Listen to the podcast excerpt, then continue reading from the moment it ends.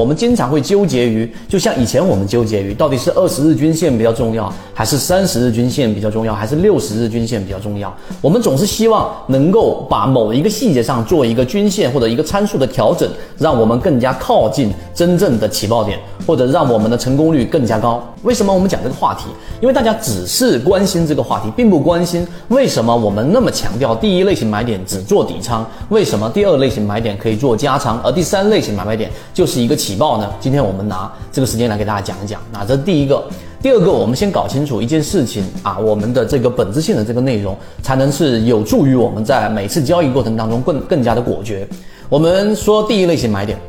第一类型买点，它其实为什么我们要用背驰而不是用背离呢？当你一直不断的讲背离的时候，它只是从负向的去离开了这个中枢，而背驰呢，我们这一个驰字是告诉给你，它既是在离开，但同时是加速的离开啊，这是第二个核心关键。所以这一次第一类型买点，我们给大家强调，这一波下跌一定是加速的。这个加速的过程当中呢，啊，可能达到的蓝色或者是绿色的这个浅超跌，这就有点像什么？这就有点像是我们在去做一百米或者两百米啊，一百米的这一个加速跑的过程当中。那这一个所有的资金，它一定要做一些前期的准备，就像我们说前面盘整的阶段一样，这是第一个步骤，它要资金先布局进去，可能有一些概念，可能会有一些题材，但你相信一点，绝对进不了我们散户的耳朵，进到你耳朵的消息基本上是各种各样的钩，不可能真正的有价值的，这一点是一个结论。所以当他资金布局进去之后，第二个他会去挑选。挑选什么呢？就像我说，我们做百米竞赛啊，这这样的一个比赛，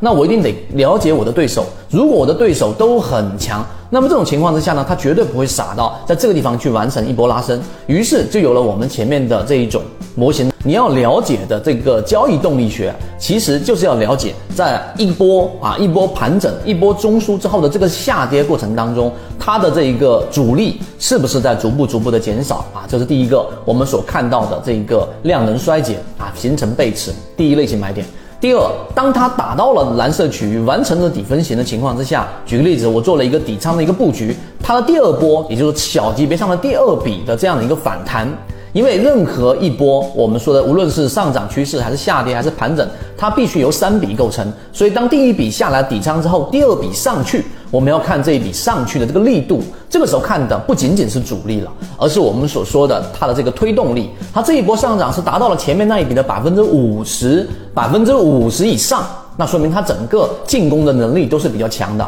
都有希望走出一个 V 型反转。所以这个时候考虑更多的是这个动力。好，这一笔动力，第二笔上篮之后呢，其实就是我们的安全性。第三笔就是我们说第三个往下走的这一笔，这一笔呢就会出现一个顶分型。那么第三个我们要看到这一波调整，或者说这一波回踩。那这个调整回踩是不是回踩到百分之五十以上？如果是，说明这波回踩的力度啊相对来说比较弱，资金比较强，那继续上行，我们持股。而如果达到百分之五十以下，即使后面上涨，那就是我们说其他小概率的事件，或者说概率相对比较小的，我们做的是大概率的事件。所以这三个点其实就是我们说交易动力学里面的一个核心推力、阻力。所以今天因为时间的关系，我只能通过比较精简啊、比较这个硬核的东西给大家去讲了这些内容，但。但其实里面的分支还可以再细分，而实际上交易过程当中，它并没有你想象中的那么复杂。毕竟我们已经把它以这一个择期缠论交付到大家手上了，所以这些细节和这些拆分，你可以通过时间给它去完善。剩下的就是在实战交易过程当中，